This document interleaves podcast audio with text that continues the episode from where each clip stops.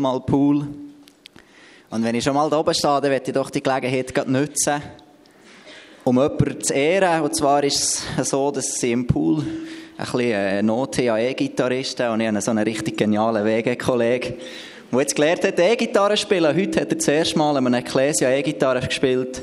Und ich finde, er hat das der Wahnsinn gemacht. Komm, wir geben ihm um ganzen Pool mal Applaus.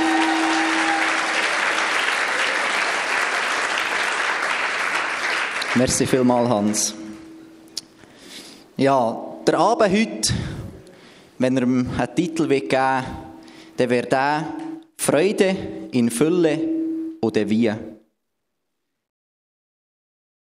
Im Johannes 16, 24 steht, bisher habt ihr um nichts gebeten. Bittet und ihr werdet empfangen. Dann wird eure Freude vollkommen sein. In anderen Übersetzungen heißt es, eure Freude wird völlig sein. Oder im Englischen, your joy will be complete. Und das finde ich fast das Beste. Deine Freude, sie wird komplett sein. Es wird dir auch nichts mangeln. Sie ist krass genial und gleich nicht messbar. Und jetzt äh, zu dem, oder wie. Und zwar, wie ist sie die Freude? Wie ist sie für uns? Wie nehmen wir sie wahr? Und in welchem Kontext steht sie zur weltlichen Freude? Ich habe mir darüber ein paar Gedanken gemacht und habe ein paar Beispiele für euch, wie sie auf der Welt ist. Das erste ist, wenn der Eti Josi zum Elias geht und sagt, yes, ich bin Meister geworden. der hat Freude. Der freut auch das, weil er ist auch IB-Fan. Kommt aber der Eti zu mir, mit, seinem, mit seinem Lachen auf dem Gesicht, oder? Hey, Pesk, IB ist Meister geworden. Ja, der hat nicht keine Freude. dann ist das mir recht egal. Und dann frage ich mich sogar, wieso mir jetzt das Lied werken? Wir sehen also, auf der Welt haben nicht alle den gleichen Zugang zu Freude. Teilsituationen lösen ein paar Freude aus und ein paar ganz das Gegenteil. Beim Evangelium ist es anders. Wenn du das Evangelium verstanden hast, dann löst das in dir Freude aus. Weil du weißt, dass du das ewige Leben wirst haben. Die Freude bei Gott ist auch nicht von einem Töpf abhängig. Wir Menschen, wir nehmen Freude manchmal relativ wahr. Also das heisst, in paar Situationen nehmen wir etwas als Freude wahr, was in einer anderen Situation nicht würde länger für uns ein glückliches Gefühl auszulösen. Nehmen wir an, das ist ein Schüler, und der ging nur Drieren. Und dann gibt es einen anderen Schüler, der ging nur Fünferen. Und dann schreiben sie beide ein Viereinhalb. Der, der sonst nur Drieren hat, ja, der hat Freude, weil der, ist, der hat etwas erreicht, der hat es geschafft, der ist besser.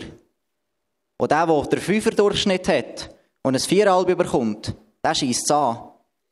Wir sehen hier also, ein gleiches Ereignis löst nicht bei jedem Freude aus. Ein weiterer Punkt, wie das die Freude von Gott ist, das haben wir gesehen, erst gerade vor kurzer Zeit. Und es war eigentlich eine enorm traurige Sache. Immer noch. Das sind sechs Freunde von uns gestorben. Wir haben trauert, haben gerährt. Es hat mir weh getan. Und ich habe sie nicht so gut kennt wie vielleicht andere hier drinnen, die schon mehr hat berührt. Und da sehen wir, wie krass gross und kraftvoll dass die Freude von Gott ist. Weil das ist die Sensation, die die Medien verpasst haben. Wir sind nicht in eine Hoffnungslosigkeit hineingekippt. Wir sind nicht verbittert.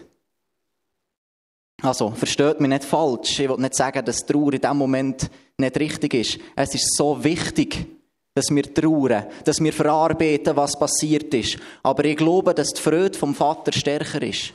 Ich glaube, dass irgendwann der Punkt wird kommen, wo wir uns wieder freuen können.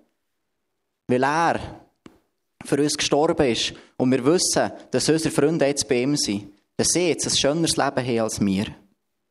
So ist die Freude vom Vater. Und ich möchte jetzt zum zweiten Teil kommen von dem, oder wie. Und das ist die Frage, oder wie? Wie komme ich in die Freude? Was muss ich machen? Was für eine Herzenshaltung von mir braucht es? Was für eine Tat muss ich machen, dass ich in die Freude hineinkomme? Die eine Antwort, die finden wir im ersten Teil vom Vers, den ich vorgelesen habe.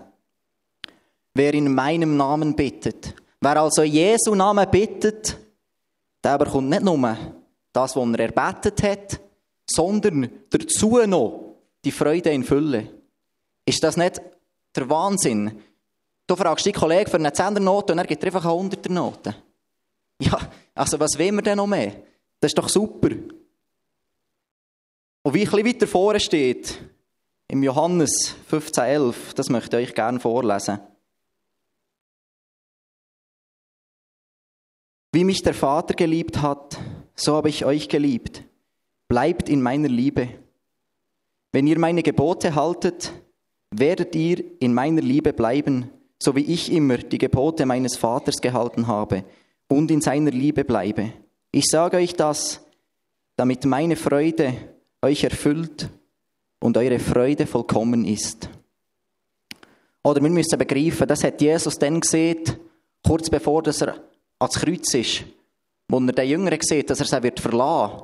Und es war eigentlich eine traurige Situation. Aber er hat ihnen hier den Schlüssel gegeben zur ewigen Freude.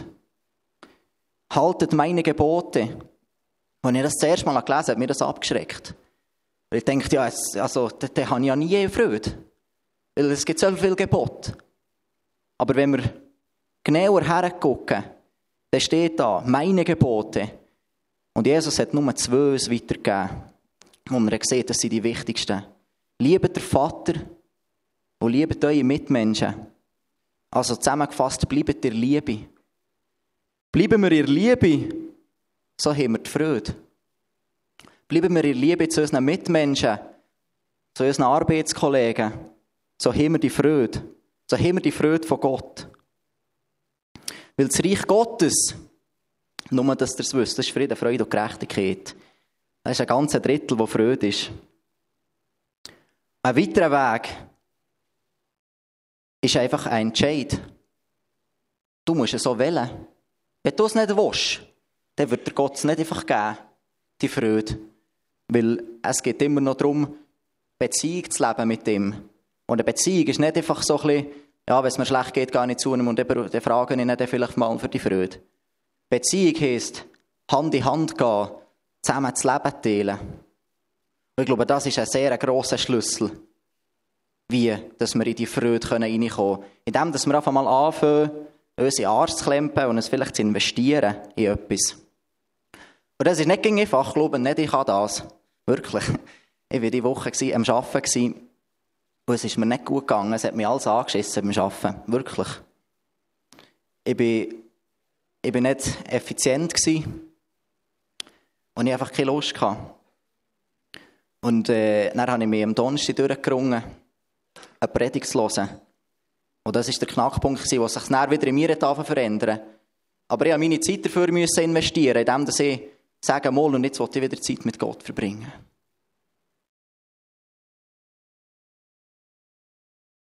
Und wie weiter? Das ist die letzte Frage. Wie geht es weiter? Wenn wir unsere Freude irgendwo auf der Welt suchen, dann behaupte ich, dass wir schon Freude haben werden. Ich als Basel-Fan vielleicht momentan weniger. Aber ich glaube, die Freude wird zurückkommen. Aber es ist momentan ein, ein Risiko, darauf zu pokern, vielleicht noch anderthalb Jahre zu warten, bis ich das nächste Mal Freude haben kann. Und darum äh, glaube ich, dass es viel wichtiger ist, dass wir uns anfangen zu investieren. Dass wir uns anfangen, dass wir anfangen, uns in die Beziehung mit Gott zu investieren, dass wir weiterfahren können, dass wir ringen mit Gott um die Freude. Dass wir vielleicht mal einfach ja sagen, und ich habe jetzt Freude. Dass wir anfangen zu lachen, auch wenn es vielleicht nichts zu lachen gibt. Und ich glaube, das ist etwas, wo, wo heute Abend wieder anfangen kann. Dass wir wieder dürfen Freude haben eher Vorbereitung habe ich das Gefühl dass wir, wir Menschen wir haben manchmal das Gefühl, wir müssen, wir müssen selber. Wir, wir müssen jetzt äh, an dem, was uns trauert, oder wo wir daran verzweifelt sind, an dem müssen wir festhalten. Oder ich habe ein schlechtes Gewissen, wenn ich jetzt Freude habe. Aber bei Gott ist Freude. Bei Gott, bei Gott ist nicht Hoffnungslosigkeit. Oder es geht jetzt auch nicht nur um das, was passiert ist mit unseren Freunden. Das kann alles sein. Es kann irgendeine Verletzung von deinem Elternhaus sein. Mit deinem Vater. Oder mit deiner Mutter. Das kann alles sein. Wo du in dir innen dran festhältst und siehst, es tut mir so weh. Und in deinem Kopf hast du schon lange gesehen, ich will loslassen. Aber es ist noch nicht ins Herz. Du hast in deinem Herz noch nicht loslassen Du hast dich noch nicht gewagt, Gott zu sagen, nimm alles von mir und schenk mir wieder Freude. Und vielleicht ist auch nicht heute der Tag, wo das dran ist. Vielleicht ist es morgen, vielleicht ist es nächste Woche, vielleicht ist es erst in einem Jahr. Aber überlegt es. Überlegt es gut. Ist es mein Leben wert, es in einer Verdammnis von Trauer und Hoffnungslosigkeit zu leben? Ich glaube es nämlich nicht. Ich glaube, wir sind dazu berufen, Freude zu haben. Freude auf die Erde zu bringen. Das Licht vom Vater auf die Erde zu bringen. Und was steckt mehr als ein Lachen auf dieser Welt?